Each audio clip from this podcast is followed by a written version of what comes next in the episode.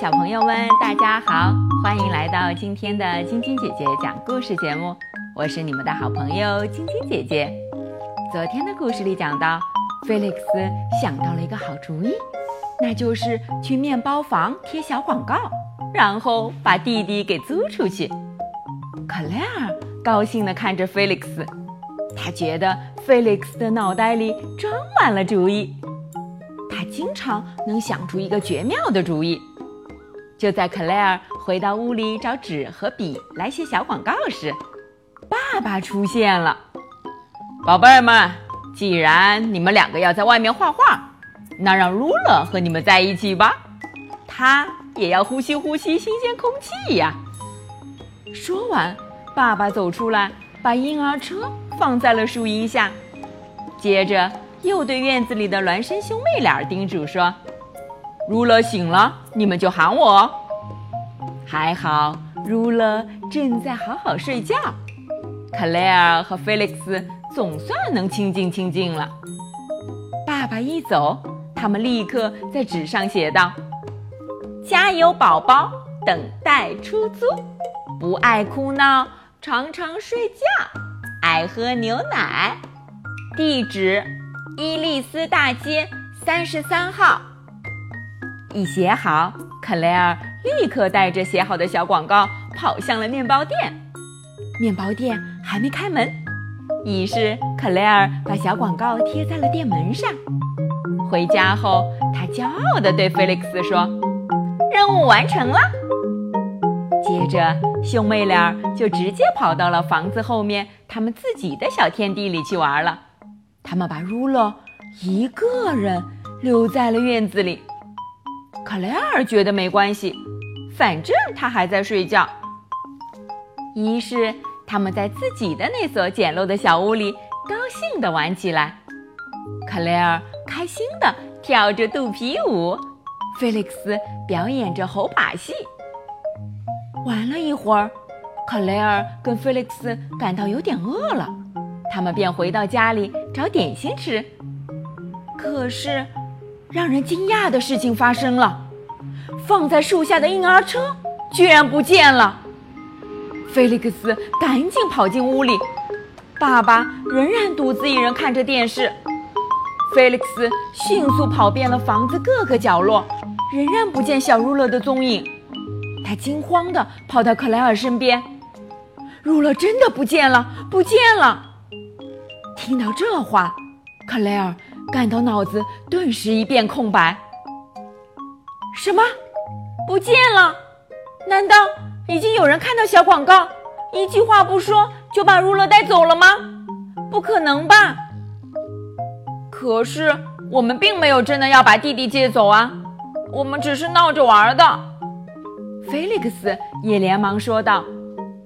兄妹俩不知所措地坐在地上。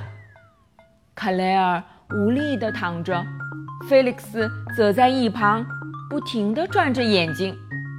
不过他什么好办法也没想到，只好低声地说：“我们必须找到如了，必须。”过了一会儿，克莱尔突然站起来：“对了，去面包店看看那张小广告还在不在。”没过多久。就听到克莱尔朝菲利克斯喊道：“在咱们贴的小广告上面又贴了一张纸。”菲利克斯立刻从树上跳了下来，一把接过纸条，上面写着：“收到消息，格里族爷爷留。”兄妹二人立刻跑到格里族爷爷家门口，克莱尔使劲地敲着门喊道：“格里族爷爷！”把儒勒还给我们吧，我们是闹着玩的，求您了。可是无论他们怎么敲门，都没有人应答。最后，他们只有喊道：“可以不告诉我们的爸爸妈妈好吗？”这时候，门开了，兄妹两人脸早已憋得通红。啊，居然是妈妈！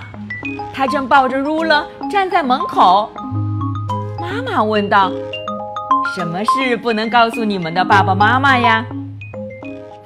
斯低下头，吞吞吐吐地问：“哦，嗯，妈妈，我们在屋后时，是你把 ruler 的婴儿车推走的吗？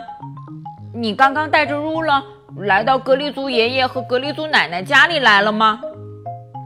妈妈瞪大眼睛，依旧问道：“是的呀，不过你有什么事不能告诉爸爸妈妈呢？”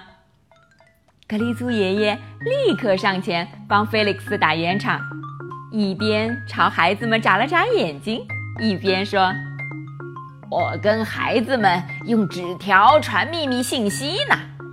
我们写完纸条就贴在面包店大门上。最后一个秘密信息就是，我们三个一起去钓鱼吧。”卡莱尔跟菲利克斯。你看看我，我看看你，钓鱼，这可比游泳好玩多了。妈妈笑着说：“那么好吧，你们要不要带着如乐？开玩笑啦，还是我来看着如乐吧。”好了，小朋友们，出租弟弟这个故事就给你们讲到这儿了。明天继续来听晶晶姐姐讲故事吧。喜欢晶晶姐姐讲故事节目的朋友们，可以关注微信公众号“飞视频”，收看我们为爸比和小朋友们精心准备的《爸爸来了》系列亲子节目。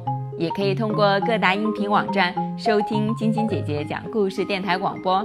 宝贝们的家长可以将小朋友的生日、姓名和所在城市等信息，通过飞视频微信公众号发送给我们，我们会在宝贝生日当天。送上我们的生日祝福哦，小朋友们，祝你们做个好梦，晚安。